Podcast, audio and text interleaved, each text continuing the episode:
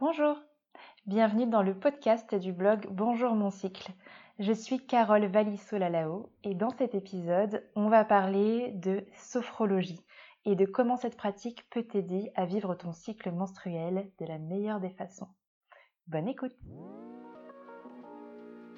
Aujourd'hui, je reçois Amélie Bonté, qui est sophrologue et avec qui on va parler de sophrologie, euh, de ce qu'est cette pratique, comment savoir euh, si cela peut nous aider et en quoi la sophrologie peut nous aider à bien vivre notre cycle menstruel. Bonjour Amélie, je vais te laisser le soin de te présenter, nous dire qui tu es et ton parcours. Alors, donc moi, je suis Amélie Bonté, euh, je suis donc euh, sophrologue certifiée. Euh, mon parcours, bah écoute, comme beaucoup de sophrologues, c'est une reconversion professionnelle. Jusqu'à présent, j'étais journaliste à la radio, j'ai fait ça pendant plus de 12 ans. et j'ai découvert la sophrologie en fait quand j'étais enceinte, donc en 2018-2019. Et ça m'a beaucoup apporté en fait pour euh, gérer euh, ma grossesse, préparer mon accouchement que je voulais physiologique, le plus naturel possible, etc.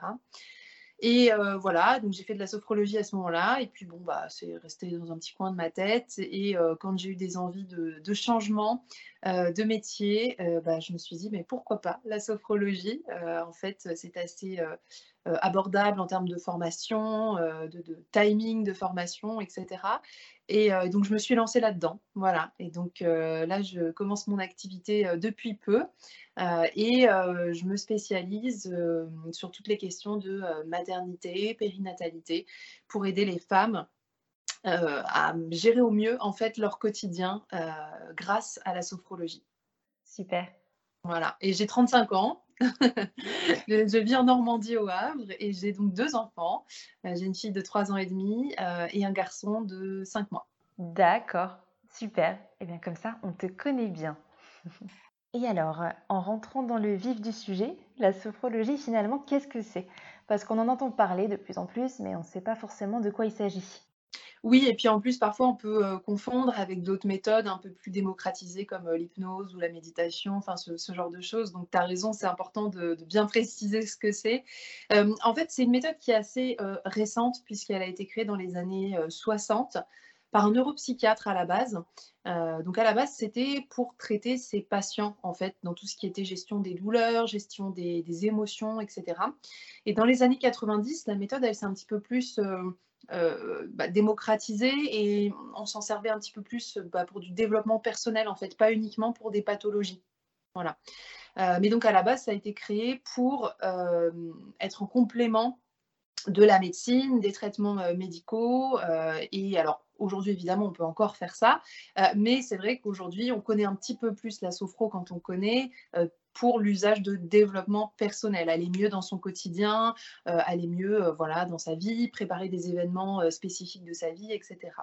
Alors concrètement, la méthode, en fait, ça permet, moi j'aime bien utiliser le terme harmoniser ou trouver un équilibre, en fait, entre trois composantes. Les trois composantes qui font de nous un être humain, c'est-à-dire le corps, le mental et les émotions. Et grâce à la sophrologie, la pratique de la sophrologie, on harmonise vraiment les trois, puisque en fait, les trois sont complètement euh, interconnectés. Si euh, on va pas bien au niveau de, ses émotions, on le ressent dans le corps, euh, le mental agit. Enfin, voilà, c'est un cercle. Alors, ça peut être un cercle vicieux quand on est dans du négatif ou un cercle vertueux quand on est dans du positif. Voilà. Et cette méthode s'inspire de beaucoup, beaucoup de techniques des techniques à la fois occidentales et orientales. Donc, on va prendre un petit peu euh, d'inspiration dans euh, le yoga, dans le zen, dans la méditation, un petit peu aussi dans euh, la psychologie positive, l'autosuggestion, tout ce qui est méthode couée. voilà, on, on, prend des petites techniques à droite à gauche, on met tout ça ensemble, on secoue et ça nous fait la sophrologie pour imager un petit peu. et on utilise trois techniques surtout de base quand on pratique la sophrologie. C'est la respiration contrôlée, on apprend à bien respirer pour que ce soit euh, utile pour le corps et pour le mental et pour la gestion des émotions. On apprend aussi, euh, enfin la deuxième technique qu'on utilise, pardon, c'est aussi la euh, détente musculaire, puisque quand on détend son corps, on détend aussi son mental. Et la troisième technique, c'est la visualisation. l'autosuggestion positive. On va ancrer des messages positifs dans notre cerveau. Voilà, donc ça, c'est les trois techniques qui sont utilisées euh, dans quasiment tous les exercices. En fait, il y a 53 exercices en sophrologie c'est très très précis. Hein. Euh, et, chaque exercice, on va les utiliser pendant les séances euh, avec une intention bien précise. Par exemple, si tu as besoin de travailler sur ta gestion du stress, eh bien, pendant une séance, on va travailler sur le fait d'évacuer tout ce qui est négatif. Et là, les exercices vont vraiment servir à ça. Mais ces mêmes exercices, on va pouvoir les réutiliser dans une autre séance avec une autre intention derrière. Et ce qui est, euh, enfin moi, ce que je trouve appréciable dans cette méthode, euh, c'est qu'elle est très, elle est globale en fait. Euh, elle est vraiment, je trouve, complète, puisqu'encore une fois, on agit sur le corps, le mental, les émotions, euh, qu'on fait des exercices à la fois un petit peu en dynamique, donc ça va être euh, des petits mouvements d'épaule, d'épaules, de cou, de bras, ce genre de choses. On fait aussi des exercices en statique, donc tout ce qui est visualisation. Là, on, s'allonge, on ferme les yeux et on se laisse complètement guider par la voix du sophrologue et on va imaginer des choses. Mais quand on imagine des choses, ça s'ancre dans le cerveau, en fait. Voilà. Et donc pendant une séance de sophrologie, il y a toujours un petit temps d'échange au début et à la fin. Alors un petit temps d'échange au début bah, pour savoir en fait quel est l'état d'esprit de la personne au tout début de la séance, voilà, comment elle se sent tout de suite maintenant. Et un petit temps d'échange à la fin de la séance euh, pour voir ce que euh, lui ont apporté les exercices. Parfois rien, Hein, mais c'est pas grave. L'idée, c'est de pouvoir quand même s'exprimer, puisque en sophrologie, euh, la personne qui fait de la sophro, elle chemine elle-même c'est vraiment euh, un cheminement personnel, tu vois. Euh, moi, je ne vais pas faire de diagnostic parce que je ne suis pas médecin, euh, je ne suis pas psychothérapeute, je ne fais pas d'analyse, etc. Vraiment, je guide, je montre les exercices, je les fais avec la personne et la personne, en faisant ces exercices, a des prises de conscience, mais donc qui sont évidemment très personnelles. elle n'est pas obligée d'en parler, mais le fait d'exprimer quand même à la fin de la séance euh, à, voix haute, euh, ça permet souvent, tu sais, bah, de, prendre conscience de certaines choses. Après, il y a des gens qui préfèrent écrire aussi. Donc dans ces cas-là, on leur dit, bah, écoute, écoutez, si vous n'avez pas envie de, parler à la fin de la séance, parce que parfois on est un peu chamboulé, qu'on s'y attendait pas euh, à, ressentir ce genre de choses, on leur dit, bah, ok, bah, vous prenez un petit carnet et puis bah, vous écrivez. Et puis, vous n'êtes pas obligé de me le montrer, en fait, c'est pour vous que vous, vous puissiez, euh, dans deux, trois jours, revenir dessus, réfléchir, etc. Voilà comment ça fonctionne. Ah ouais, ça fait ressortir des choses qui peuvent être bloquées dans l'inconscient et qui nous empêchent de passer à l'action ou dont on n'a pas forcément conscience en fait. Complètement, et des choses aussi qui peuvent être bloquées au niveau du corps. Tu vois, par exemple, pour, euh, pour toutes, les, toutes les questions de maternité, parfois on a des blocages aussi au niveau du corps euh, sans qu'on s'en rende compte, qui remontent à très très loin, euh, ou bah, quand on fait des fausses couches ou ce genre de choses, inconsciemment, on va, par exemple, si, si, on reste sur cet exemple, on va tout concentrer au niveau du ventre et au niveau de l'utérus. ce qui est bien normal quand on vit ce genre de choses. Euh, mais le corps, en fait, a une mémoire. La mémoire corporelle, elle, est là aussi. Donc, c'est important de pouvoir euh, voilà, travailler sur tout ça euh, en même temps. Et comme tu dis, ça peut permettre de débloquer certaines choses. Oui, oui, bien sûr. Et ce qui est avantageux aussi, je trouve, c'est que cette méthode, elle est brève. on dit que c'est une thérapie brève, puisque en quelques séances, euh, on, peut avoir du résultat. Alors, c'est pas magique, hein il n'y a aucune méthode de toute façon euh, qui est magique avec un petit coup de baguette, hop, et vous allez mieux. Euh, mais en quelques séances, un accompagnement, par exemple, ça va durer allez, entre deux et quatre mois si on fait des séances toutes les semaines ou toutes les deux semaines. Et si la personne pratique aussi un petit peu de son côté. puisque le but de la sophrologie, c'est aussi de s'approprier pour soi euh, les, exercices et de pouvoir les refaire dans son quotidien dès qu'on a envie, dès qu'on a besoin en fait. C'est justement une des questions que j'ai reçues sur euh, combien de séances il faut pour ressentir les bienfaits de la sophrologie. J'imagine que ça dépend aussi de la situation, de chaque personne. Oui, alors en fait, c'est vrai que hum, c'est compliqué de dire euh, bah, tant de séances parce qu'en en fait, ce qui se passe, c'est que euh, la première séance, elle est, une séance, ça dure une heure généralement, mais la première est toujours plus longue, elle dure une heure et demie parce qu'il y a un temps d'échange très important pour évidemment apprendre à connaître la personne, euh, pour cerner ses besoins, parce que si je ne cerne pas bien ses besoins, je ne pourrais pas lui proposer les exercices adéquats. et en fait, au terme de cette première séance, on fixe un objectif. Euh, l'objectif, il est formulé par la personne. C'est une phrase euh, courte, affirmative, positive, puisqu'on ancre déjà ce message dans le cerveau. Ça va être par exemple, bah, comme moi je travaille beaucoup avec des futures mamans, je veux vivre ma grossesse sereinement ou je veux vivre sereinement mon projet bébé. Donc ça, ce sont des exemples d'objectifs qu'on garde dans sa tête comme un petit mantra, si tu veux, et on sait qu'on tend vraiment vers ça, on se donne ce cap-là en 7, 8 séances, il faut atteindre cet objectif-là. Voilà. Mais moi, je ne garantis pas l'atteinte de cet objectif puisque c'est la personne qui, chemine et qui travaille en fait.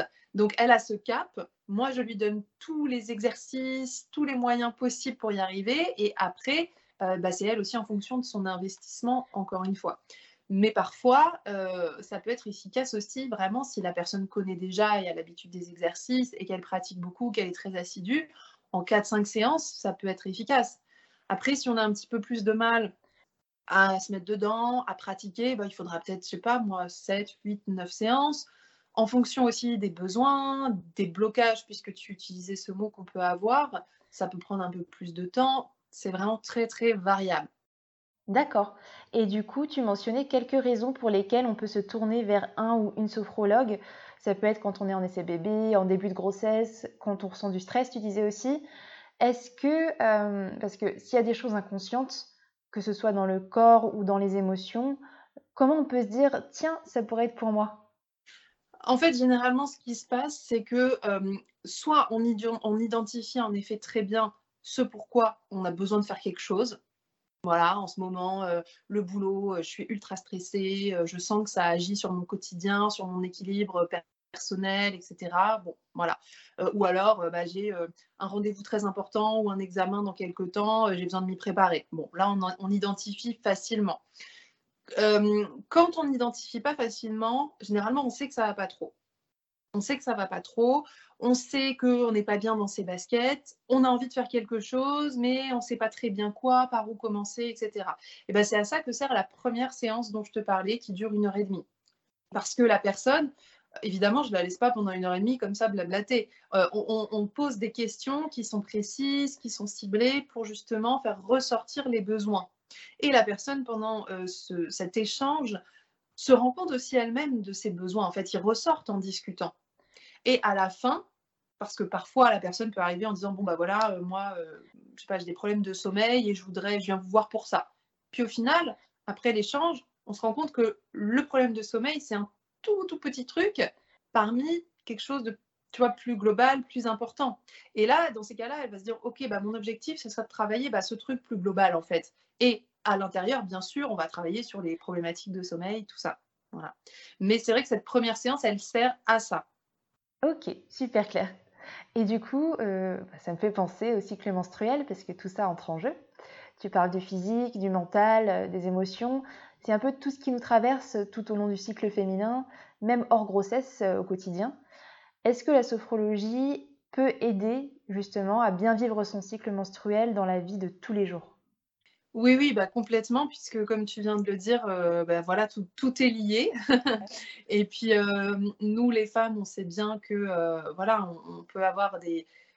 Enfin, tout au long du cycle, on est vraiment, euh, c'est un peu les montagnes russes, quoi. Hein, euh, en tout cas, ça peut être les montagnes russes, euh, surtout si on a une, contraception naturelle, j'ai envie de dire. donc, bien sûr que ça aide. Ça aide dans la gestion des émotions, ça aide dans la gestion des douleurs qu'on peut avoir aussi, ça aide dans l'acceptation aussi de son corps. pour te donner un exemple vraiment très concret, moi, j'ai l'habitude de dire que j'ai vraiment découvert mon cycle et mon corps à l'âge de 30 ans, quand j'ai voulu tomber enceinte. Parce que j'ai commencé à prendre la pilule euh, quand j'avais 14-15 euh, ans euh, et je ne me suis jamais arrêtée parce que bah, elle me convenait bien. Enfin voilà. Donc j'ai pris ma pilule pendant quasiment, bah oui, pendant 15 ans jusqu'au jour où j'ai décidé de faire un enfant et j'ai arrêté de la prendre. Et bah là, ça a été compliqué pour moi parce que j'ai vraiment complètement découvert bah, mon corps déjà, les sensations qu'on peut avoir, quand on a son cycle naturel bah, au niveau de, de, l'utérus. Euh, j'avais jamais eu ces douleurs-là. Je découvrais complètement les choses et je savais pas trop comment euh, les gérer. Et bien sûr, les émotions. Pour moi, ça a été un tsunami à ce moment-là de me rendre compte que, waouh, en fait, on pouvait ressentir tout ça quand on n'est pas sous pilule ou sous contraceptif avec des hormones. et, ça a été dur à gérer pour moi à ce moment-là. je me souviens, on était en voyage avec mon compagnon et je comprenais pas très bien ce qui m'arrivait. Et puis pour lui, c'était déstabilisant aussi, du coup, puisqu'il m'avait toujours connu avec une humeur un peu, comment dire, assez, tu vois, assez, enfin, comment dire, ah, je trouve pas le mot,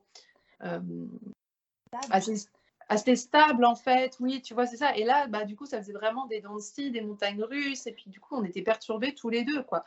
Et donc, bah oui, ces techniques-là aident dans la gestion nouvelle, euh, parfois, donc, euh, de ses émotions, de son corps, parce qu'évidemment, je commençais à avoir aussi plein de boutons d'avoir arrêté la pilule. Donc, euh, bah, il y a ça aussi, l'image qu'on va se, se renvoyer. donc, oui, les, les, exercices peuvent aider pour, pour tout ça, tout à fait. Ah oui, complètement. Pour les personnes qui sont en post-pilule, ça peut aider à gérer tout le panel d'émotions. Mmh. Oui, oui, parce qu'on découvre tout ça et bah, voilà, en plus les hormones arrivant, bah, tu, parfois tu es complètement, complètement perturbé. Quoi. Donc, et puis ça dépend où tu en es dans ta vie, de la phase, enfin de la période de ta vie.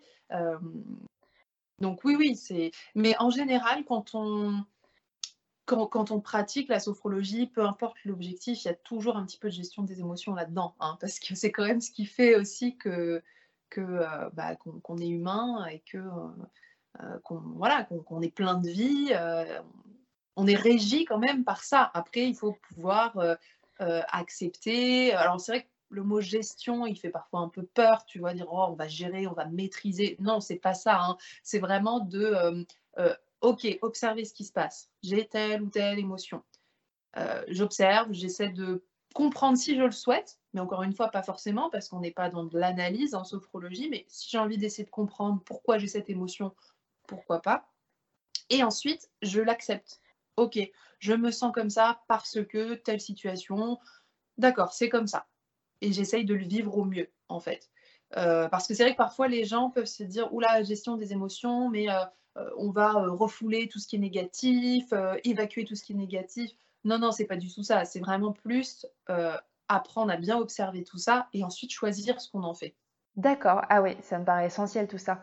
Et puis c'est quelque chose que j'ai découvert comme toi quand j'ai arrêté la pilule, de déjà prendre le temps d'observer ce qu'on ressent, que ce soit au niveau du corps ou de l'esprit. Et ça prend du temps quand même euh, ensuite de les accepter et de les accompagner tout au long des cycles parce que ça se répète après peut-être de façon moins forte au bout d'un moment, parce que quand on arrête la pilule, surtout après de nombreuses années comme toi ou comme moi, les hormones, elles sont complètement chamboulées. Mon cycle, il a mis un petit peu de temps à revenir à la normale. Mais euh, ouais, super intéressant. Et puis, tu parlais aussi de la gestion des douleurs. Ça peut être des douleurs de règles ou même euh, prémenstruelles aussi.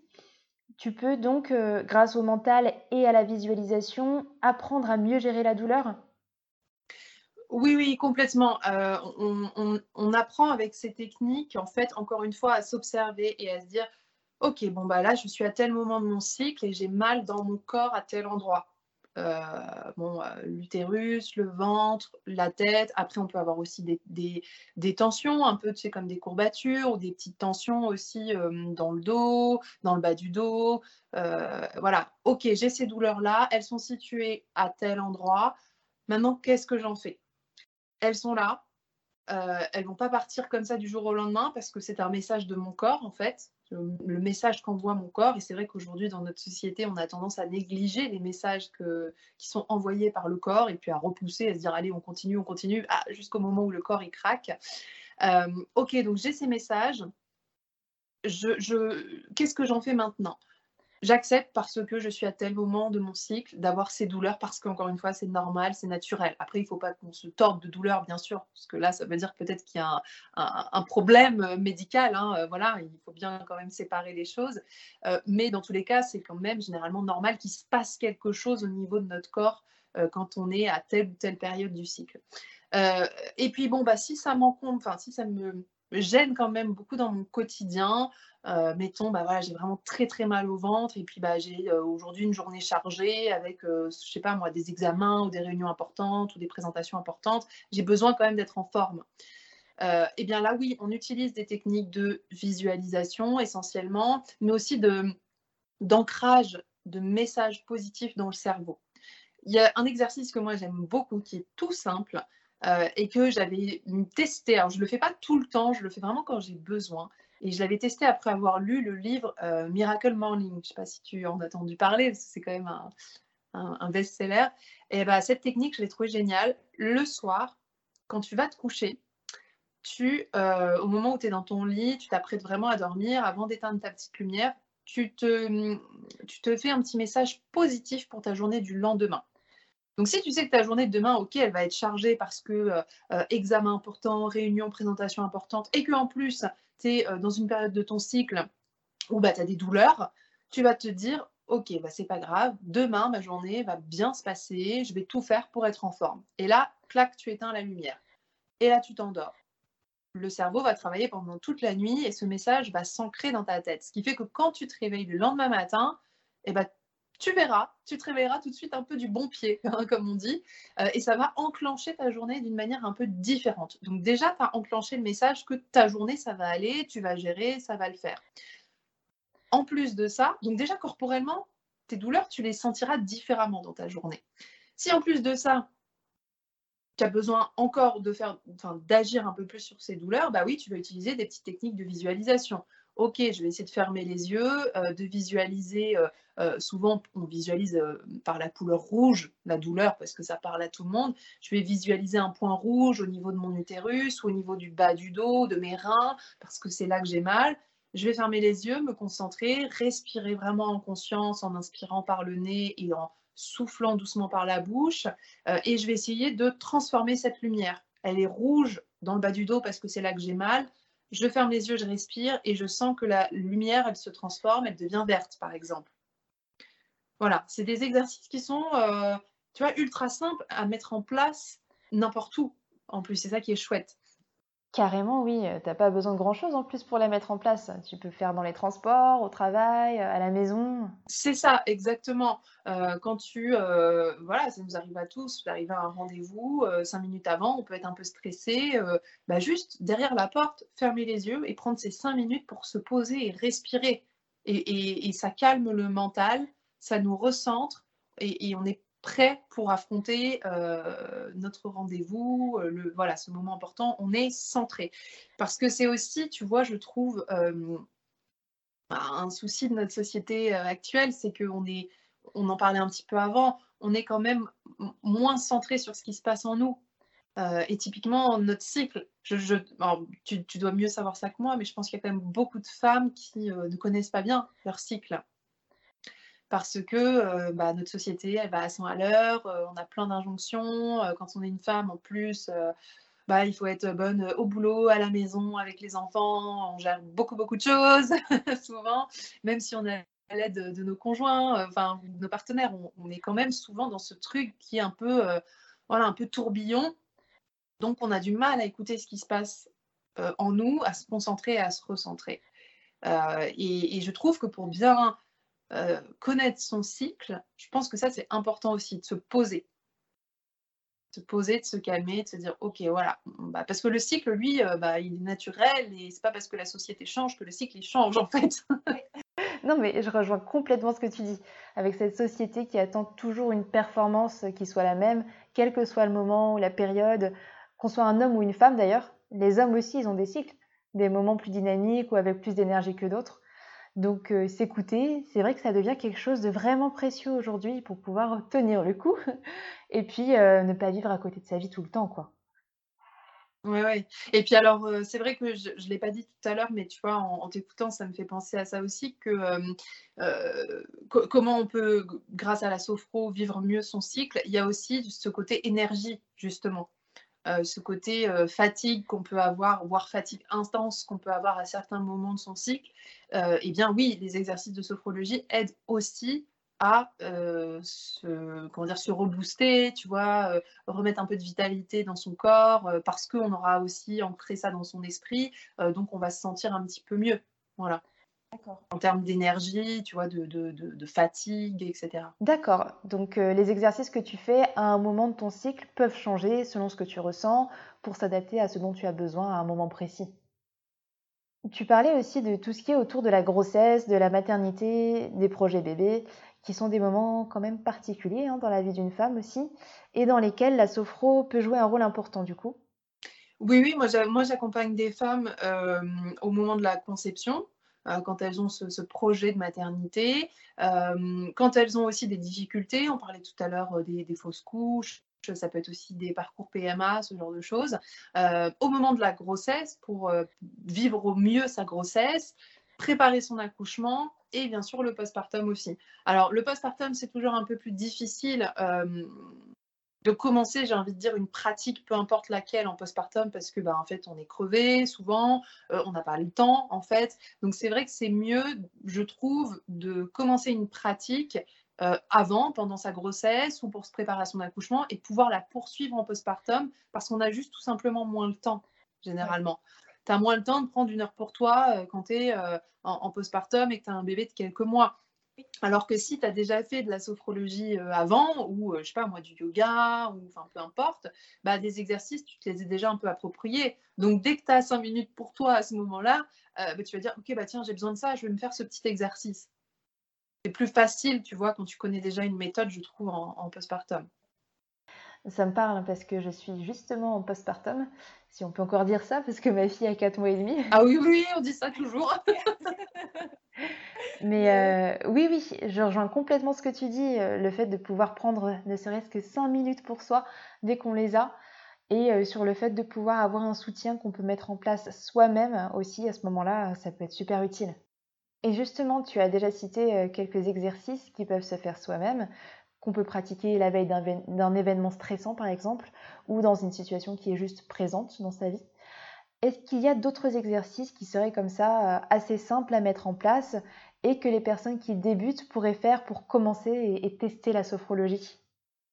Alors, euh, tu vois, tous les exercices de sophrologie, on peut les faire soi-même. Ça, de toute façon, c'est sûr. Les 53 exercices euh, de sophro, euh, tu, tu, les, tu, peux les faire toi-même. Et le but, c'est justement que tu te les appropries, même si tu ne les fais pas exactement de la manière dont on te montre pendant la séance, c'est pas grave. Le but, c'est que tu te l'appropries et que ça te soit utile quand tu ressens ton besoin de te dire, OK, là, j'ai besoin de me calmer, par exemple, euh, de me recentrer un petit peu. Bah, ah, tiens, je vais refaire cet exercice-là. Voilà. Donc, déjà, ils sont tous abordables. Ils sont tous aussi euh, euh, adaptables, j'ai envie de dire, à ta situation. par exemple, si tu es enceinte, que tu as, voilà, que es à la fin de ta grossesse, bah, évidemment, tu ne peux pas rester forcément trop longtemps debout ou fermer les yeux, ça peut être compliqué donc on adapte les exercices, on peut les faire assises, euh, enfin voilà, ça c'est aussi quelque chose d'important, on peut adapter. Je pense que si on a envie de découvrir, la première chose à faire, euh, c'est de travailler sur la respiration. Travailler sur la respiration parce que la respiration, ça permet tout de suite d'être ici, maintenant, de se poser tout de suite et de se calmer. Vraiment, euh, c'est très efficace en quelques minutes. Euh, on peut tout simplement décider de se dire, euh, ok, je vais me mettre dans, une pièce. Euh, si on est au bureau, on peut aller aux toilettes, hein, et puis on s'assoit sur les toilettes, et puis on ferme les yeux. et on ferme les yeux, et juste on, situe où est la respiration dans le corps sans essayer de la changer, de la modifier, sans analyser, ah bah tiens, je respire à tel endroit, donc c'est parce que j'ai ci, parce que j'ai ça. Non, parce que là, c'est le mental qui travaille. On observe sa respiration. On ferme les yeux, on inspire par le nez, on expire par le nez, tranquillement, et on regarde. Est-ce que la respiration, elle est au niveau abdominal Est-ce qu'elle est au niveau des côtes Est-ce qu'elle est plutôt haute euh, Est-ce que je sens ma respiration dans une douleur quelconque euh, Peut-être au niveau du dos, au niveau de la tête, au niveau du cou. Voilà, juste cette observation euh, de soi pendant quelques minutes. Et puis, si on arrive bien à faire ça au bout de quelques minutes, on peut essayer euh, d'allonger sa respiration. Et là, de commencer à travailler, c'est-à-dire d'inspirer par exemple sur quatre temps et d'expirer sur quatre temps. Et on peut faire ses comptes aussi dans la tête parce que ça, en fait, on se concentre, c'est tout bête, hein, mais on se concentre sur sa respiration, donc le mental, il arrête de penser, euh, je sais pas moi, à la liste de courses, euh, au vaccin qu'il faut acheter pour le petit dernier, euh, au truc qu'il faut mettre en place pour la journée de demain. Voilà, tu es concentré sur ta respiration, ce qui se passe en toi. Donc je pense que ça, c'est vraiment la première chose qu'on peut tester pour voir aussi quel est notre niveau de, de stress, voilà, pour essayer de jauger un petit peu quel est le besoin aussi du moment. Après, souvent, ce que je remarque aussi, c'est que les femmes ont tendance à continuer à cogiter beaucoup en fin de journée parce que bah, parce qu'on a des journées chargées, comme on disait tout à l'heure. Si on a des enfants, euh, bah, on rentre du boulot, on a ce qu'on appelle le tunnel du soir. Euh, euh, on n'est jamais tranquille avant, aller quoi, à 20h peut-être, voire 21h ou 22 pour certains quand les enfants ont du mal à se coucher. Et, si d'ailleurs les enfants ont du mal à se coucher, quand même prendre un peu de temps pour soi. Même 10 minutes en fait, avant toi-même d'aller te coucher. Parce que sinon tu enchaînes, tu vois, tu enchaînes ta journée, ton tunnel du soir avec tes enfants. Oh, je suis trop fatiguée, bam, je vais me coucher oui, mais ton cerveau et ton corps, il n'a pas pris cinq minutes pour se reposer et redescendre en pression. Donc même si tout ça c'est compliqué, même si tes enfants ils ne s'endorment pas avant 22 h et que toi tu es crevé, eh ben, tu iras te coucher à 22h15. Tu vas prendre un petit quart d'heure pour toi.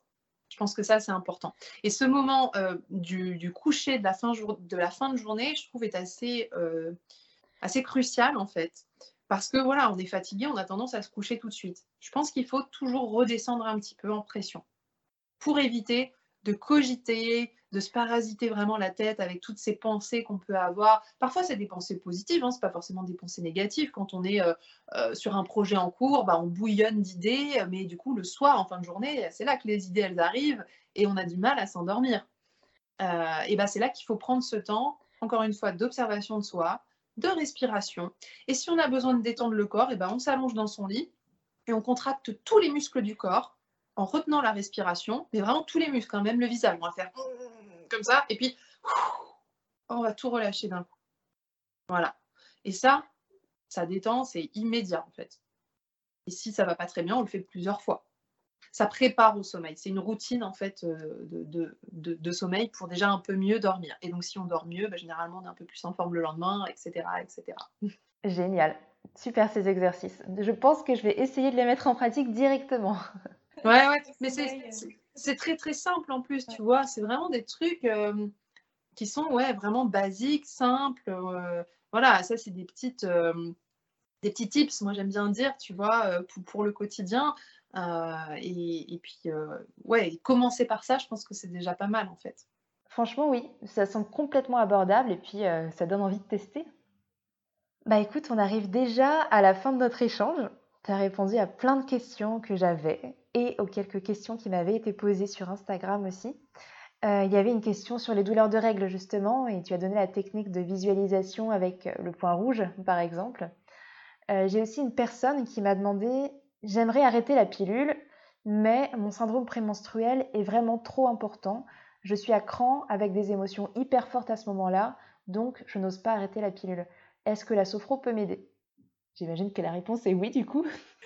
Oui, mais alors ça, c'est très intéressant, tu vois, euh, ce, cas-là, c'est très intéressant parce que la personne, elle a déjà un objectif. Son objectif, c'est d'arrêter la pilule, mais elle a peur de, euh, de, souffrir, d'avoir mal, de ne pas savoir gérer ses émotions, etc.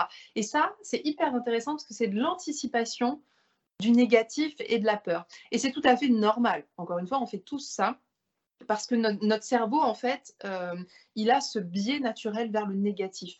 Et euh, pourquoi? Parce que, euh, en fait, le cerveau et le corps retient ce qui est négatif dans un, objectif de survie, en fait. Et, donc, c'est plus difficile de discipliner, de conditionner son cerveau vers du positif et de se dire, OK, bah, j'ai arrêté, je vais arrêter ma pilule, je ne sais pas trop ce qui m'attend, mais c'est pas grave, je vais gérer on a plus de mal à se dire ça. Et c'est tout à fait normal, encore une fois, parce qu'il y a ce biais un peu négatif du cerveau. Donc, elle anticipe déjà du négatif.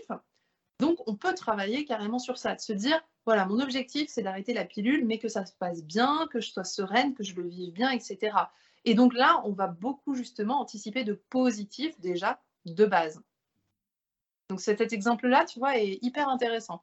Ah oui, c'est vrai. Comme tu dis, euh, de façon instinctive, on se dit, je l'ai déjà vécu, j'ai essayé, ça n'a pas marché, je vois le risque, je sais ce qui pourrait mal se passer en fait. C'est ça, et encore une fois, tu vois, là c'est aussi le mental qui travaille, notre cerveau qui a enregistré tout ça, mais c'est bien, hein, tu vois, le, cerveau, il enregistre les choses, encore une fois, pour nous maintenir en vie euh, et, pour, et pour que si on revit la même situation, on puisse réagir, en fait. C'est surtout ça. Euh, mais euh, il faut pouvoir prendre de la distance et aujourd'hui, on peut, avec tous ces outils et toutes ces techniques, prendre de la distance sur ça pour justement se conditionner plutôt en positif et que ça se passe bien. Parce que, tu vois, c'est comme un accouchement, en fait, on en parlait aussi tout à l'heure. Euh, les personnes qui sont très dans le contrôle, euh, qui sont euh, pour X ou X raisons, hein, on s'en fiche encore une fois des raisons, mais les personnes qui sont très dans le contrôle et qui vont anticiper de se dire oh là là, mon Dieu, ça va être horrible, je vais avoir très mal, je vais souffrir, parce qu'en plus, on a plein de récits autour de nous de gens qui nous disent mais c'est traumatisant, tu vas voir, les contractions c'est horrible, ça fait mal, tu vas, ah puis c'est ton premier, ça va durer des heures, oh là là, mais quand on reçoit tous ces messages, bah du coup, direct, on se met dans une position de ça va mal se passer. Alors que si on inverse tout ça, on peut dire, OK, potentiellement, ça peut être ça. Mais potentiellement, ça peut être un événement super déjà, comme la naissance d'un bébé. Euh, potentiellement, je peux avoir aucune, douleur, ça, existe, c'est totalement possible aussi. Ou alors le vivre bah, sans trop de difficultés. Voilà. Parce que les douleurs aussi, on n'a pas trop souligné ce point, euh, mais les douleurs, c'est subjectif. Donc on peut agir dessus. En fait, c'est la perception de la douleur qu'on va modifier quand on, euh, quand, on, voilà, quand on travaille grâce à une pratique et notamment la sophro. Et typiquement, cette personne, elle a peur d'avoir un, SPM, tu vois, euh, assez euh, fort, assez intense, mais c'est la perception de sa douleur. On va travailler dans ces cas-là sur comment changer cette perception. Top. Bah, écoute, tu as répondu à toutes les questions que j'avais, que j'ai reçues. Est-ce qu'il y a quelque chose que tu voulais ajouter pour les personnes qui nous écoutent?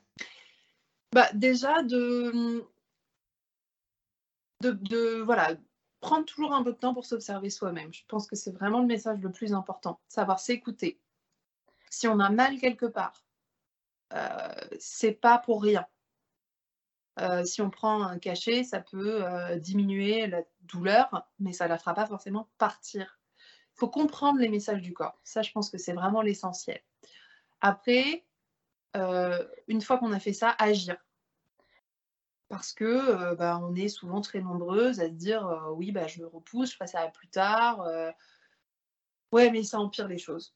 Voilà. Donc dès qu'on sent qu'on a besoin, en fait, je pense qu'il faut tout de suite agir, aller vers la pratique qui nous convient, mettre en place des choses.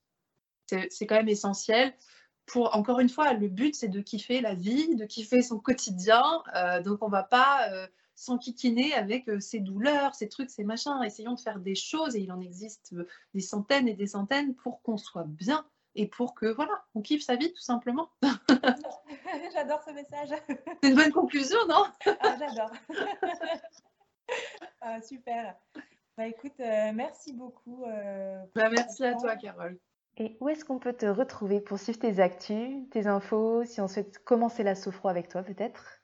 Alors, bah, il y a mon compte Instagram, donc Amélie Sophro Vibes. Euh, et puis, il y a un lien vers mon site internet, donc via euh, le compte Instagram. Et puis, sinon, bah, n'hésitez pas à m'envoyer un mail, euh, amélie.sophrovibes.fr. Euh, voilà, je serais euh, enchantée de répondre euh, aux questions, essayer d'aiguiller peut-être aussi un petit peu plus. Tu vois, sur Instagram, par exemple, j'ai beaucoup d'échanges avec des femmes pour juste essayer de les orienter un petit peu, en fait, aussi. Bon, bah voilà, ça, déjà, ça commence aussi par ça. Bah écoute, super, c'est bien noté. Merci beaucoup. Et eh bah merci, Carole. Et à très bientôt, au plaisir. Bonne journée. Toi aussi. Salut. Merci pour ton écoute. Tu retrouveras la retranscription de cet échange avec euh, Amélie sur mon blog bonjourmoncycle.com. Si cet épisode t'a plu, n'hésite pas à laisser 5 étoiles au podcast sur iTunes et à laisser ton avis aussi, ça m'aidera beaucoup et euh, je t'en serai infiniment reconnaissante.